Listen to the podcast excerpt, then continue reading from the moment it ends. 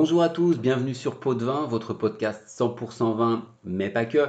Je suis ravi de vous retrouver pour un nouvel épisode qui nous emmène aujourd'hui à 2 heures environ au sud de Paris, dans le département du Cher.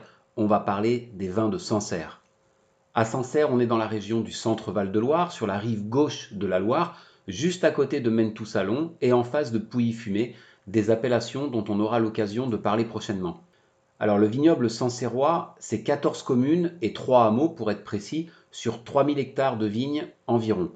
On est sur un climat tempéré, qu'on qualifie parfois de climat océanique dégradé, c'est-à-dire une sorte de zone de transition entre un climat océanique et un climat continental. Les collines du Sancerrois protègent les vignes des vents forts et de la pluie venue de l'ouest, ce qui va contribuer à la bonne maturité des raisins. Mais la chose importante à comprendre à Sancerre, c'est le terroir, ou plutôt les terroirs. Sancerre, c'est une zone très vallonnée, avec de magnifiques collines et des coteaux qui pour certains peuvent être assez pentus. Les vignes y sont cultivées à une altitude qui oscille entre 200 et 400 mètres. Si on parle de terroir au pluriel, c'est qu'il y a trois types de sols et donc trois zones principales à Sancerre. À l'est, en bord de Loire, autour du village de Sancerre et de son promontoire, des terres argilo-siliceuses composé de silex, d'argile et de conglomérats silicieux. Au centre, ce qu'on appelle des caillottes. Ce sont des sols crayeux, calcaires, avec des cailloux. À l'ouest, des terres blanches, des sols argilo-calcaires avec plus d'argile que de calcaire et une couleur un peu blanchâtre lorsque la terre est sèche. Pour faire simple, les terres blanches et les caillottes, c'est à peu près 40% chacune du vignoble et la partie silex, un peu moins de 20%. Et chacun de ces sols va apporter des caractéristiques particulières aux raisins et aux vins dont ils sont issus. Ces raisins, ce sont exclusivement le Sauvignon pour les blancs, Sancerre est une terre de blanc à 80%, et le Pinot Noir pour les rouges et les rosés.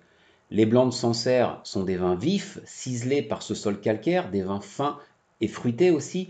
Quand le Sauvignon est à maturité, on est sur des arômes d'agrumes, de pamplemousse, de citron, de fruits exotiques, de fruits blancs comme la pêche ou la poire par exemple, ils ont aussi une belle minéralité avec ces notes de pierre à fusil, notamment près du village de Sancerre, où, comme on l'a dit, on est sur des sols de silex.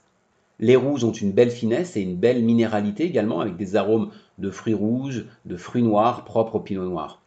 Alors on a parfois tendance à penser que ce sont des vins à boire jeunes, mais certains d'entre eux peuvent tenir 15 à 20 ans sans problème. Tout ça, bien évidemment, en fonction des parcelles, des vignerons, des millésimes et des conditions de conservation. Alors qu'est-ce qu'on mange avec le Sancerre?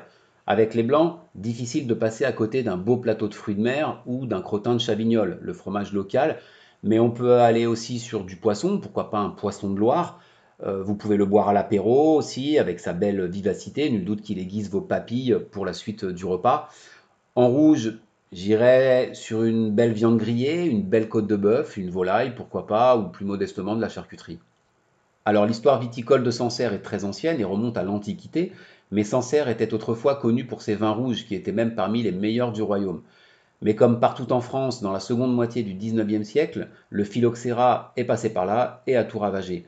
On replanta donc le vignoble et on le fit majoritairement avec du sauvignon. Le Sancerre blanc obtient l'AOC en 1936, c'est donc une des premières AOC euh, françaises, et en 1959 pour les rouges et les rosés. Aujourd'hui, ils sont un peu plus de 300 domaines à exploiter des vignes sur l'appellation Sancerre, avec certains qui ont une réputation internationale, comme le domaine moussière de la famille Mello, le domaine Vacheron, Pierre Jolivet, François Cotta, Vincent Pinard, Vincent Delaporte, Vincent Gaudry, voilà, pour en citer euh, quelques-uns. Voilà, si un bon Sancerre vous fait envie, on en trouve relativement facilement chez les cavistes ou sur Internet. Les prix restent raisonnables, entre 15 et 30 euros environ. Alors, je vous souhaite une belle dégustation. Nous, on se retrouve bientôt pour un nouvel épisode qui nous conduira dans le sud de la France. En attendant, n'hésitez pas à commenter sur les réseaux et à vous faire plaisir avec une bouteille de Sancerre, avec modération comme toujours.